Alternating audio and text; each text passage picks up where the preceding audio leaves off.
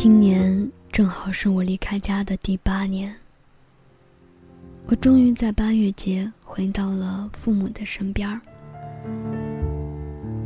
陪伴他们度过了我成人后的第八个八月节。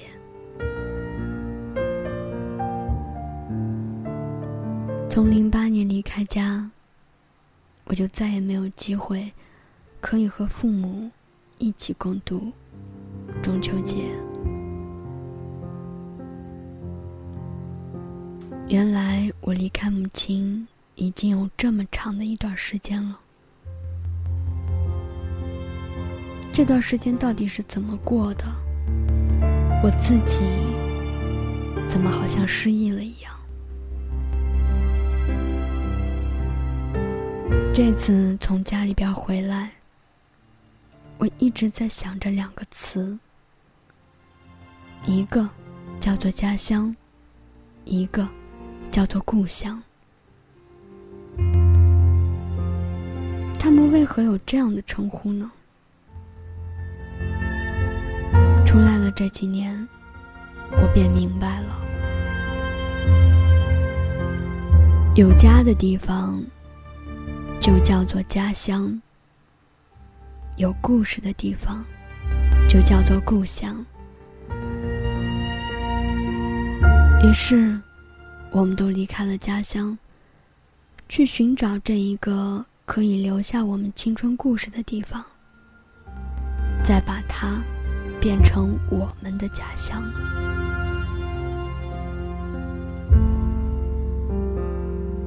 用声音去旅行，真的像话吗？我真想说，板凳对，绝对不可能。为何会提到一句韩语呢？今年回家陪父母，我真的是舍不得浪费一分一秒，我就这样黏在他们身边儿。我放下手机，听他们说的每一句话。这句话是从电视里的广告听来的。母亲问我，也不知道这个洗发广告从哪儿请的什么人，说的是什么台词儿，听着像“短短短”，真的好奇怪。我笑着说：“那是韩国人，说的是韩语，意思是绝对不可能。”但这样说话的父母显得格外的可爱。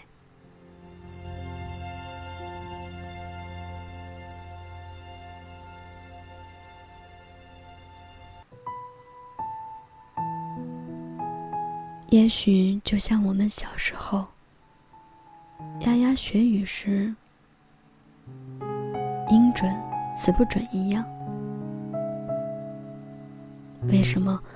我说用声音去旅行不像话，因为那个地方你都没有见过，所以你想象不出来那个样子。即使用再华丽的词藻，那也是别人眼里的风景，不是你的。所以听声音。其实是为了回忆的。今天，就让我讲讲我的家乡和故乡吧。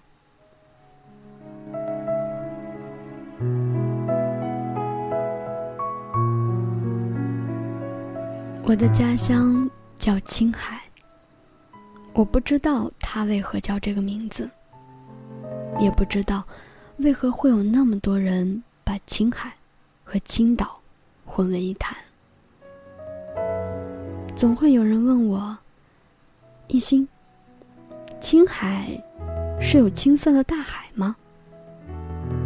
也有人问：“青海是哪个省的呀？”人们有这样的反应太正常了，因为我的家乡就是这样低调，这样腼腆着，不争不抢，静静的等待着那些想要洗涤心灵的人们，轻轻的踏上他的身躯。他会静静的陪伴在你的身边儿，柔和的和你感受草原之风。蔚蓝蔚蓝的天空，干净的空气，仿佛让你的视力都瞬间变好了。在你最无助的时候，在你最迷茫的时候，他会给你温暖的拥抱。尤其你脱掉鞋子，光着脚丫，踩在柏油马路上，就这样漫无目的的走着。看着无边的草原，你会感觉心里所负重的那座大山，好像可以落定在某一个地方。等你再回头的时候，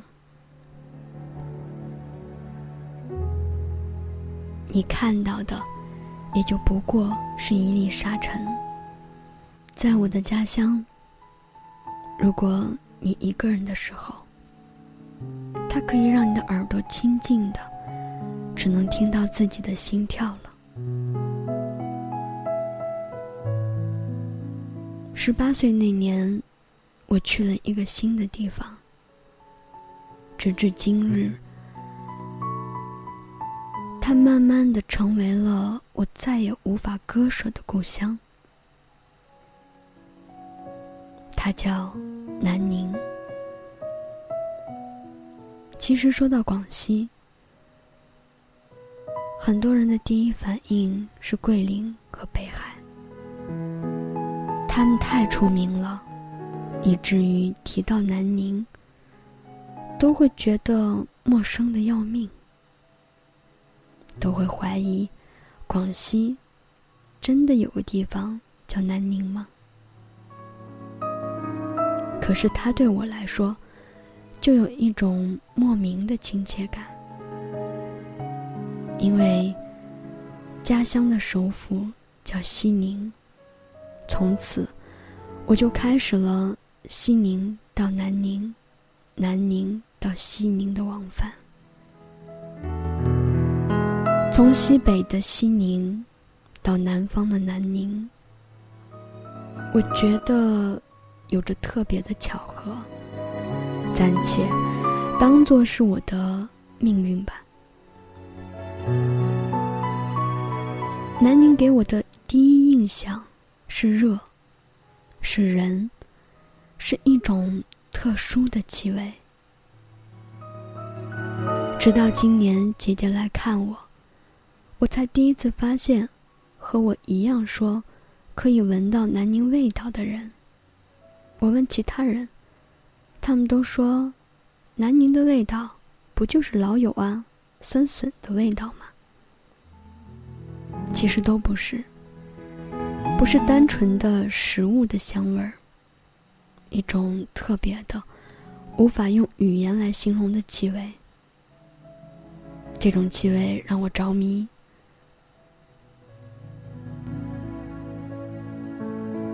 总是让我回到我第一次踏入南宁的那种感觉。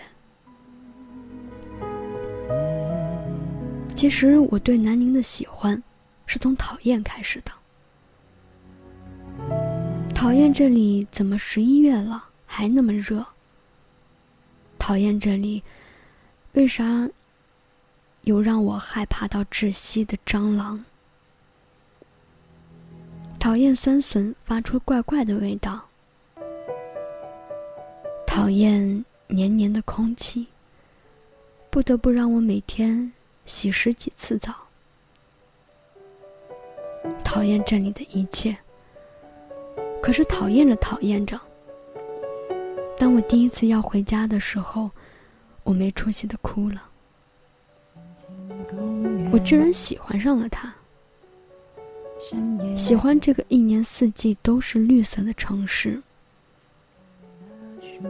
喜欢这个冬天也有机会穿短袖的地方。就这样，在喜欢的城市里，书写着自己的青春故事。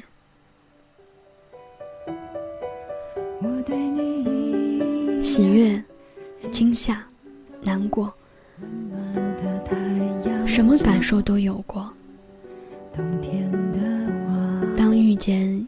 要隐瞒父母的事情，却找不到人商量，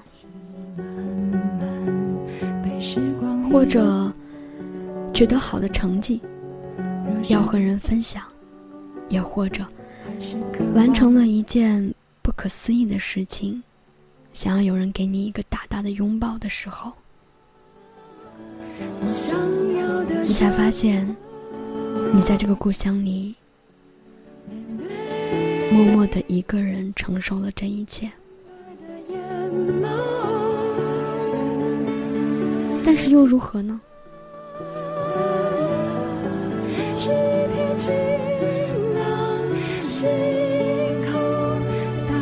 我想说，南宁真的不是一个让我一见钟情的地方，但却是一个让我日久生情的地方。